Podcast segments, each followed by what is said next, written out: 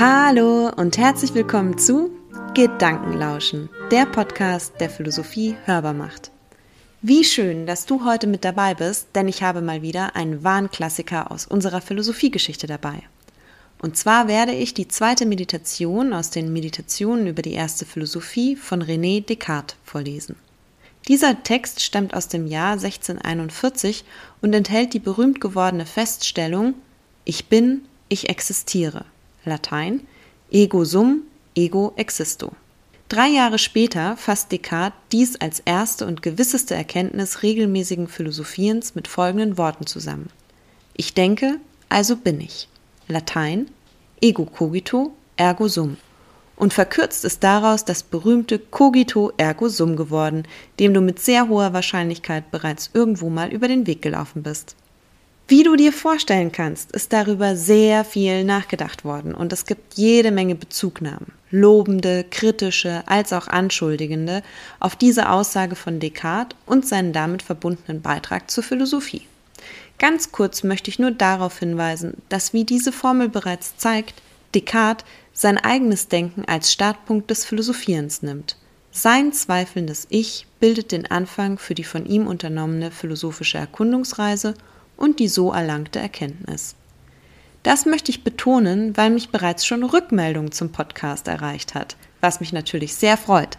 Da die vorgelesenen Texte ungewohnt und schwierig zu verstehen seien, wäre es wünschenswert, eine Erklärung von mir dafür zu bekommen. Oh, wie gut ich diesen Wunsch verstehen kann. Aber zu erklären, was ich denke, ist nicht das Ziel, welches ich mit diesem Podcast verfolge. Hier geht es vor allem um dich, um dein Ich, das gegenwärtig zweifelt und denkt und um historische Texte, über die bereits viele nachgedacht haben, die für das Nachdenken interessante Wege und Methoden bereithalten. Euch beiden ein erstes Kennenlernen zu ermöglichen, das ist mein Wunsch. Ich möchte, dass du in einem ruhigen Moment die Augen schließen kannst und dennoch die Gelegenheit bekommst, schrittweise in bekannte Textstellen unserer Philosophiegeschichte reinzuhören. Vielleicht kommst du so auf einen Gedanken, der dich interessiert oder sogar inspiriert oder motiviert, weiter zu forschen dir ein Buch auszuleihen über dieses Thema oder vielleicht einen Philosophiekurs zu besuchen. In Kursen und Seminaren hat man die Gelegenheit, zusammen über die Lektüre zu sprechen und sich durch den Austausch immer mehr über die Argumente und Inhalte klar zu werden. Vielleicht gibt es ja solche beispielsweise an der Volkshochschule in deiner Nähe. Wenn du in München wohnst, dann können wir uns in diesem Rahmen sogar mal persönlich kennenlernen und losdiskutieren. Denn für die Münchner Volkshochschule biete ich regelmäßig Kurse und Vorträge in Philosophie an. Dieser Podcast soll für deine Auseinandersetzung mit der Philosophie und dein Philosophieren ein klitzekleiner Anfang sein. Dass es eine Herausforderung darstellt, philosophischen Texten zu lauschen, das ist auf jeden Fall richtig. Zwar gebe ich mir Mühe, Stellen auszuwählen, die nicht ganz zu abstrakt oder kontextgebunden sind. Dennoch, sie sind komplex und meist schon älter. Das muss aber kein Problem sein. Es ist auch eine gute Gelegenheit, um sich im Zuhören zu üben. Gerade in unserem digital geprägten und mit allen möglichen schnellen Informationen gefüllten Alltag ist dieser Podcast eine Art kleine, ruhige Insel. Wenn du möchtest, spulst du zurück oder machst eine Pause. Nichts von diesen Inhalten wird dir nach ein paar Wochen davonlaufen. Es bleiben zentrale Stellen, die das Denken von vielen bereits bereichern durften. Wer weiß, vielleicht schaffen sie es, deine alltäglichen Themen kurz auf Pause zu schalten, deine Konzentration zu stärken oder sie entspannen dich so sehr, dass sie dich in deinen wohlverdienten Schlaf begleiten. All das ist möglich, erwünscht und erlaubt. Denn hier geht es um dich. Mein Ziel ist es nur, einen weiteren Weg zur Philosophiegeschichte und philosophischen Denken hier für dich als Einladung zu eröffnen. In diesem Sinne, schalte deinen Alltag auf Pause, lehn dich gern zurück, mach es dir gemütlich und lausche Descartes zweiter Meditation, die er im 17. Jahrhundert unternommen und aufgeschrieben hat. Viel Freude und Inspiration dabei.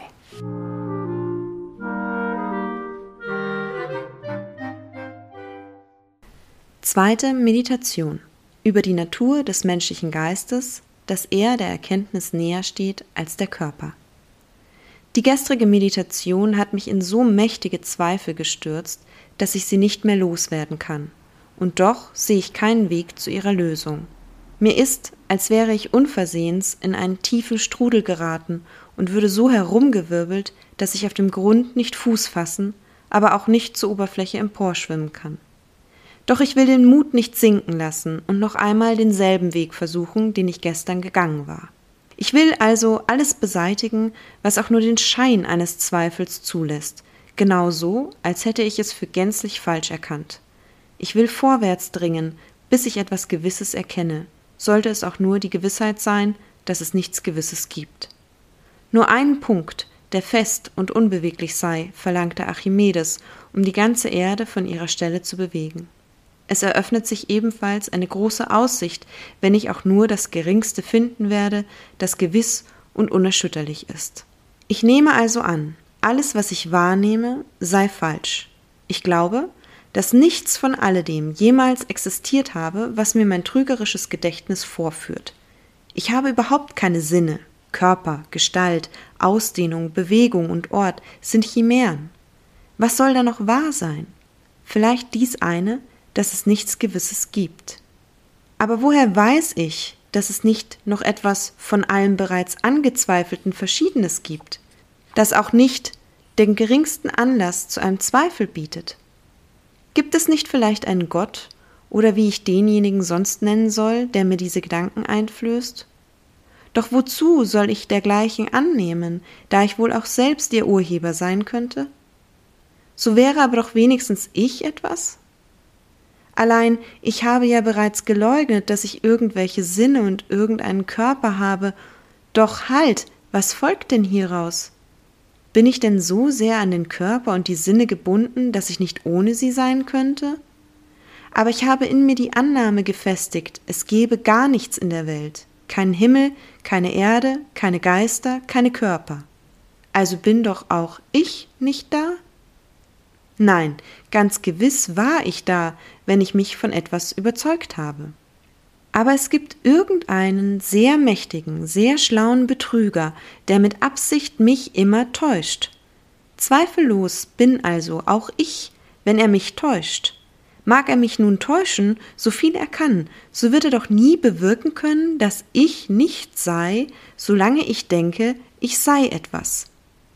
Nachdem ich so alles genug und übergenug erwogen habe, muss ich schließlich festhalten, dass der Satz Ich bin, ich existiere, so oft ich ihn ausspreche oder im Geiste auffasse, notwendig wahr sei. Ich bin mir aber noch nicht hinreichend klar darüber, wer denn ich bin. Jener Ich, der notwendigerweise ist. Ich muss mich von nun an in Acht nehmen, dass ich nicht etwa unvorsichtigerweise etwas anderes für mich selbst halte und so selbst in derjenigen Erkenntnis abirre, die für mich die gewisseste und evidenteste sein soll. Darum will ich mir einmal vergegenwärtigen, wofür ich mich früher hielt, ehe ich auf diesen Gedanken gekommen war. Von dieser Vorstellung meiner selbst will ich dann alles in Abzug bringen, was durch die schon angeführten Gründe auch nur im allergeringsten erschüttert werden kann, so dass schließlich nur genau das übrig bleibt, was gewiss und unerschütterlich ist. Wofür also habe ich mich früher gehalten? Für einen Menschen selbstverständlich. Was aber ist ein Mensch? Soll ich sagen, ein vernünftiges Tier? Nein, denn dann würde sich die Frage anschließen, was ein Tier und was vernünftig sei, und so wäre ich aus einer Frage in mehrere und schwierigere hineingeraten. Ich habe auch keine Zeit, mit derartigen Spitzfindigkeiten zu vergeuden. Hier will ich vielmehr auf das achten, was sich ganz von selbst und durch den natürlichen Fortgang für mein Denken ergab, so oft ich erwog, was ich sei. Zuerst bemerkte ich natürlich, dass ich ein Gesicht, Hände, Arme und diese ganze Gliedermaschine habe, wie man sie auch an einem Leichnam wahrnimmt. Ich nannte sie Körper. Dann bemerkte ich, dass ich mich nähere, gehe, fühle und denke und schrieb diese Tätigkeiten der Seele zu. Was aber diese Seele sei, ließ ich entweder auf sich beruhen oder ich stellte sie mir als irgendeinen feinen Stoff vor, als etwas dem Wind, dem Feuer oder Äther Vergleichbares, das in meinen gröberen Bestandteilen verbreitet ist. Bezüglich meines Körpers hingegen hatte ich keinerlei Zweifel. Ich glaubte seine Natur genau zu kennen, und hätte ich einmal zu beschreiben versucht, wie er sich meinem Geiste darstellt, so hätte ich erklärt, Unter Körper verstehe ich alles, was durch eine Gestalt begrenzt und durch seinen Ort umschrieben werden kann, was seinen Raum so erfüllt, dass es von ihm jeden anderen Körper ausschließt, was durch Gefühl, Gesicht, Gehör, Geschmack, Geruch wahrgenommen werden und in verschiedener Weise bewegt werden kann, zwar nicht aus eigener Kraft, aber durch irgendein anderes, mit dem es in Berührung kommt. Meiner Meinung nach war nämlich das Vermögen der Selbstbewegung sowie des Empfindens und Denkens in keiner Weise mit dem Wesen des Körpers vereinbar. Ja, ich war geradezu überrascht, dergleichen Fähigkeiten in gewissen Körpern anzutreffen. Nun aber nehme ich an, irgendein sehr mächtiger und wenn ich so sagen darf, bösartiger Betrüger habe mich in allem, soweit es ihm nur irgend möglich war, absichtlich irregeführt. Kann ich mir dann noch das geringste von alledem zuschreiben, was ich zur Natur des Körpers rechnete? Ich stutze, denke nach und überlege hin und her, aber nichts will sich mir zeigen. Der fruchtlosen Wiederholung werde ich müde. Wie steht es aber mit dem, was ich der Seele zuschrieb, mit der Ernährung und dem Gehen? Offenbar bestehen auch diese Tätigkeiten bloß in der Einbildung, da ich nun einmal keinen Körper habe. Aber das Empfinden? Auch dieses geschieht nicht ohne Körper, aber gar oft erschien es mir im Traume, als empfände ich, während ich nachher merkte, dass es nicht wahr sei. Und das Denken? Hier werde ich fündig. Das Denken ist es. Es allein kann von mir nicht abgetrennt werden. Ich bin, ich existiere, das ist gewiss. Wie lange aber? Offenbar so lange ich denke, denn es ist ja auch möglich, dass ich, wenn ich überhaupt nicht mehr denken würde, sogleich aufhörte zu sein. Ich lasse jetzt nichts gelten, als was notwendig wahr ist. Demnach bin ich genau genommen lediglich ein denkendes Ding, das heißt Geist bzw. Seele bzw. Verstand bzw. Vernunft, lauter Bezeichnungen, deren Bedeutung mir früher unbekannt war. Ich bin nun ein wirkliches und wahrhaft seiendes Ding. Was denn für ein Ding? Ich sagte ja, ein denkendes. Und was weiter? Ich will meine Einbildungskraft anstrengen. Jener Komplex von Gliedern, den man den menschlichen Leib nennt, bin ich nicht. Auch bin ich nicht etwa ein feiner Dunst, der in diesen Gliedern verbreitet ist. Auch kein Wind, kein Feuer, kein Dampf, kein Hauch oder was ich mir sonst ausdenke. Denn alles dies habe ich gleich nichts gesetzt. Die Voraussetzung bleibt und dennoch bin ich etwas. Könnte es vielleicht sein, dass eben die Momente, die ich gleich nichts setze, weil ich sie nicht kenne, in der Wahrheit der Sache doch mit diesem mir bekannten Ich zusammenfallen? Ich weiß es nicht und streite nicht mehr darüber. Nur was mir bekannt ist, kann ich beurteilen. Ich weiß, dass ich bin, und ich frage mich, was dieser Ich sei, den ich kenne. Ganz sicher ist die Kenntnis dieses so genau erfassten Sachverhalts nicht abhängig von Dingen, deren Existenz mir noch nicht bekannt ist, mithin von nichts, was ich mir durch meine Einbildungskraft ausdenke. Gerade dieser Ausdruck, ich denke mir aus, macht mich auf meinen Irrtum aufmerksam. Denn ich würde mir in der Tat etwas ausdenken, wenn ich mir irgendein Vorstellungsbild von mir machte. Bildlich vorstellen heißt lediglich die Gestalt oder das Bild eines körperlichen Gegenstands betrachten. Ich weiß aber bereits ganz gewiss, dass ich bin und weiß gleichzeitig, dass möglicherweise alle jene Vorstellungsbilder und überhaupt alles, was sich auf die Natur des Körpers bezieht, bloße Traumbilder sind. Demnach scheint es ebenso töricht zu sagen, ich will bildlich vorstellen, um genauer zu erkennen, wer ich sei, als wenn ich sagte, ich bin zwar schon erwacht und sehe auch bereits etwas Wirkliches, ich sehe es aber noch nicht deutlich genug und will absichtlich noch einmal einschlafen, damit es mir die Träume wahrer und evidenter vorführen. So erkenne ich denn, dass nichts von alledem, was ich mit Hilfe der Einbildungskraft auffassen kann, zu jener Kenntnis gehört, die ich von mir habe und der Geist muss sorgfältigst davon ferngehalten werden, wenn er seine eigene Natur ganz deutlich erkennen will. Also was bin ich nun? Ein denkendes Ding. Was ist das? Ein Ding, das zweifelt, einsieht, bejaht, verneint, will, nicht will, das auch bildlich vorstellt und empfindet. Das ist in der Tat nicht wenig, wenn das alles zu meiner Natur gehören soll. Doch warum sollte es nicht dazu gehören? Bin ich es nicht selbst, der nunmehr fast alles bezweifelt, der aber immerhin etwas einsieht, der behauptet, dass dieses wahr sei, der das Übrige verneint, vieles wissen und nicht getäuscht werden will, der sich unwillkürlich vielerlei bildhaft vorstellt, vieles auch gewahrt, als käme es von den Sinnen her?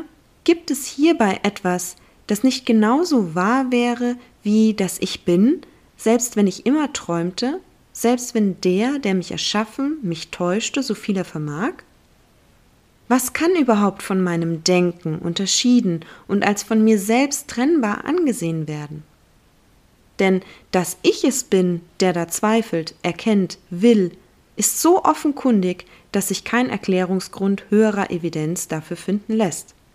Aber ich bin auch derselbe, der bildhaft vorstellt.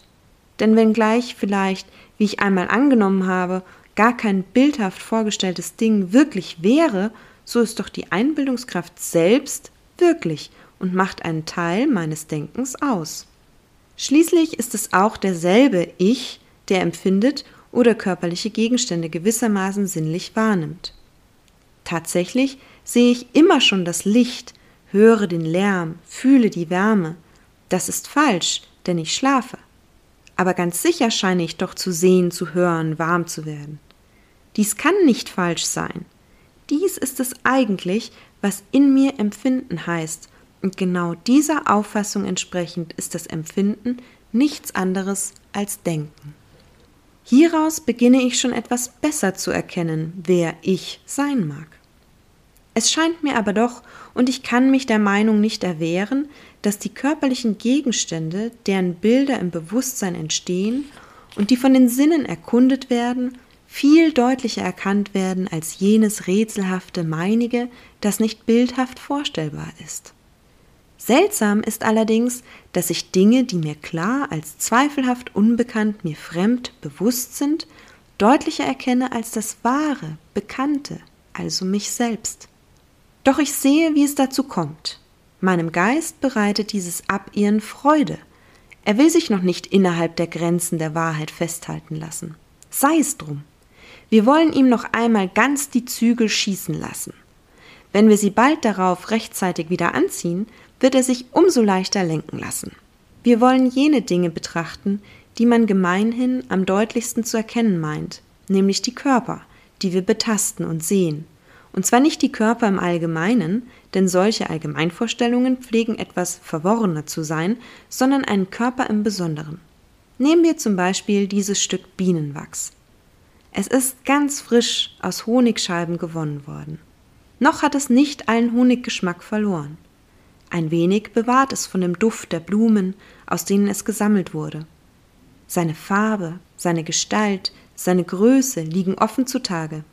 Es ist hart, kalt, man kann es leicht anfassen, und wenn man mit dem Knöchel darauf klopft, gibt es einen Ton von sich. Kurz, alles ist ihm eigen, was zur ganz deutlichen Erkenntnis eines Körpers erforderlich scheint. Doch sieh da, während ich rede, kommt es dem Feuer nahe.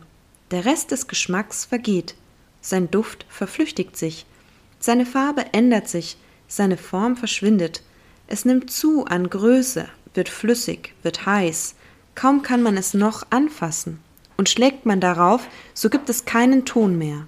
Bleibt es nun noch dasselbe Stück Wachs? Man muss es zugeben, niemand leugnet es, niemand ist anderer Meinung. Was wurde denn an ihm so deutlich aufgefasst? Sicherlich nichts von alledem, was ich mit den Sinnen erreichte, denn alles, was unter den Geschmack, den Geruch, das Gesicht, das Gefühl oder das Gehör fiel, hat sich jetzt geändert. Das Stück Wachs bleibt. Vielleicht ist es das mir jetzt bewusste. Das Wachs selbst nämlich war gar nicht jene Honigsüße, nicht jener Blumenduft, jenes Weiß, jene Form, jener Ton. Es war vielmehr ein Körper, der mir kurz vorher in solchen, jetzt aber in anderen Zustandsweisen erschien. Was aber fasse ich, genau gesagt, bildhaft auf? Aufgepasst! Wir bringen alles in Abzug, was nicht zu dem Stück Wachs gehört, und sehen zu, was übrig bleibt.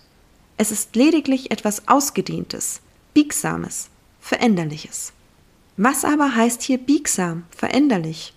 Etwa, dass in meiner Einbildung dieses Wachsstück aus der runden Gestalt in eine viereckige oder aus dieser in eine dreieckige überführt werden kann?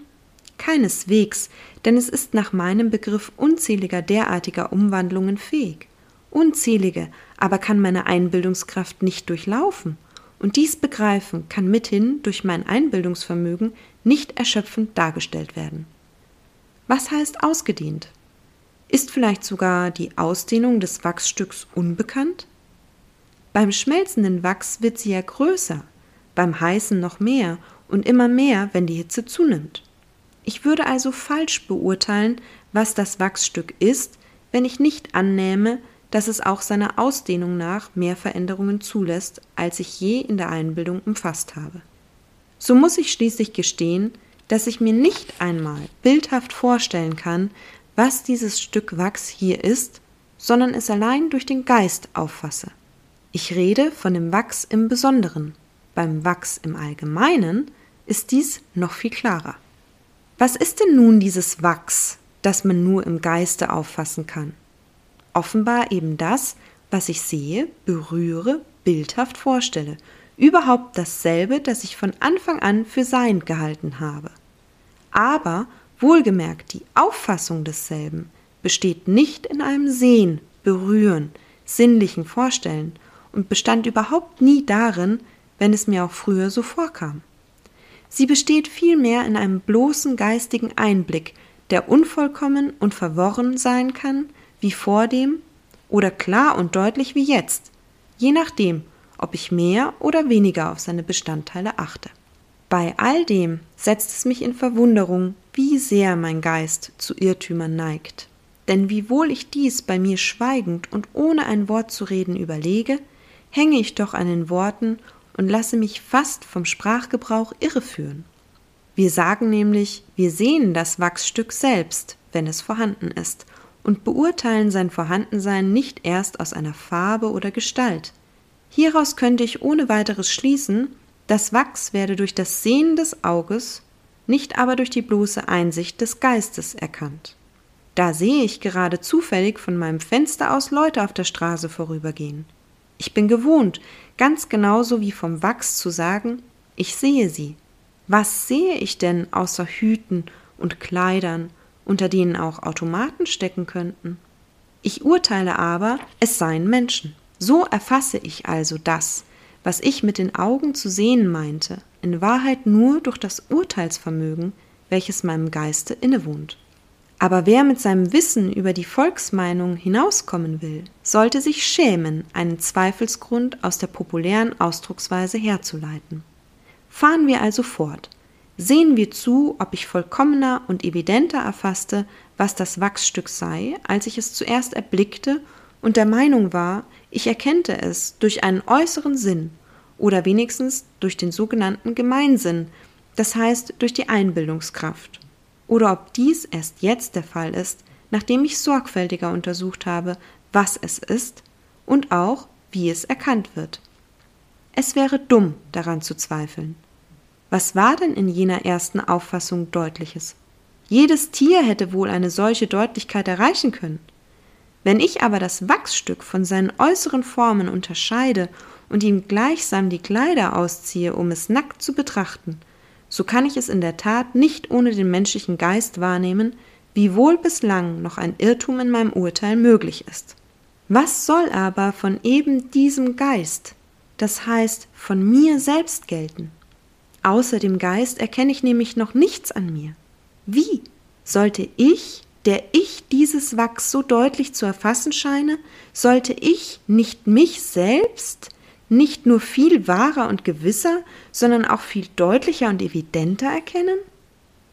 Denn wenn ich urteile, dass das Wachsstück existiert, weil ich es sehe, so folgt sicherlich noch viel klarer auch mein eigenes Dasein genau daraus, dass ich das Wachs sehe.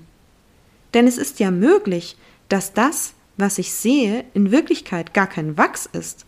Es ist sogar möglich, dass ich nicht einmal Augen habe, um damit etwas zu sehen. Ganz und gar unmöglich aber ist es, dass ich, wenn ich sehe oder, was ich nicht länger als verschieden setze, wenn ich denke, dass ich sehe, dass ich selbst, der ich denke, nicht etwas sei. Ebenso, wenn ich urteile, das Wachsstück sei, weil ich es berühre, so folgt wiederum dasselbe, nämlich dass ich bin. Und ganz dasselbe ergibt sich auch, wenn ich das Dasein des Wachsstücks aus meinem bildhaften Vorstellen von ihm oder aufgrund einer anderen Zugangsweise erkenne. Dasselbe aber, was ich am Wachs bemerke, lässt sich auf alle anderen Dinge anwenden, die außerhalb meiner liegen. Wenn mir nun aber die Auffassung des Wachses deutlicher erschien, da sie sich mir nicht durch das Gesicht oder das Gefühl allein kundgab, sondern durch mehrere Zugangsweisen, so muss ich wohl zugeben, dass ich mich selbst noch um vieles deutlicher erkenne. Denn alle Gründe, die mir zur Kenntnis des Wachses oder irgendeines anderen Körper verhelfen könnten, erweisen noch viel besser die Natur meines Geistes. Es gibt aber außerdem noch so vielerlei im Geist selbst, wodurch man das Wissen von ihm zu größerer Deutlichkeit erheben kann, dass das, was wir vom Körper her über ihn erfahren, kaum zu zählen scheint. Und siehe da, so bin ich schließlich ganz von selbst dahin gekommen, wohin ich wollte. Ich weiß jetzt, dass die Körper nicht eigentlich von den Sinnen oder von der Einbildungskraft, sondern von dem Verstand allein wahrgenommen werden und zwar nicht, weil wir sie berühren und sehen, sondern lediglich, weil wir sie denken.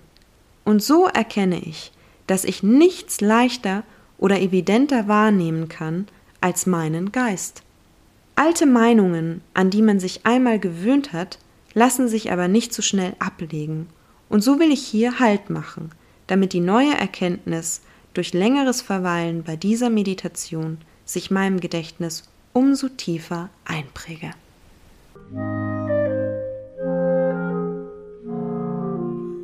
Et voilà, c'est ça. Das war die zweite Meditation, durchgeführt und aufgeschrieben von Descartes. Genau vorgelesen habe ich den bei Reklam 2008 erschienenen Text, übersetzt und herausgegeben von Gerhard Schmidt. Ich hoffe, du konntest Descartes Zweifel etwas mitgehen. Vor allem das Ergebnis vermag doch wirklich zu überraschen wenn man erst einmal so richtig an allem zweifelt, ja, es sogar für möglich hält, dass man eigentlich schläft, obwohl man meint, wach zu sein oder permanent in einer von irgendeiner betrügerischen Instanz gesteuerten Simulation zu leben, dann lässt sich mit Descartes feststellen, dass es dennoch einen sicheren Fakt gibt, an dem wir uns orientieren können, nämlich, dass wir denken.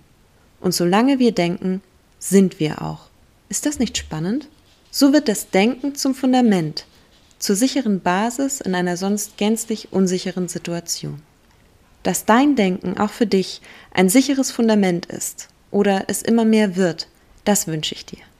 Das Philosophieren bietet dazu bestimmt eine förderliche und gute Gelegenheit. Deswegen bleib dran und ganz viel Freude beim Nachdenken und Weiterdenken. Bis zum nächsten Mal und alles Gute, eure Sandra.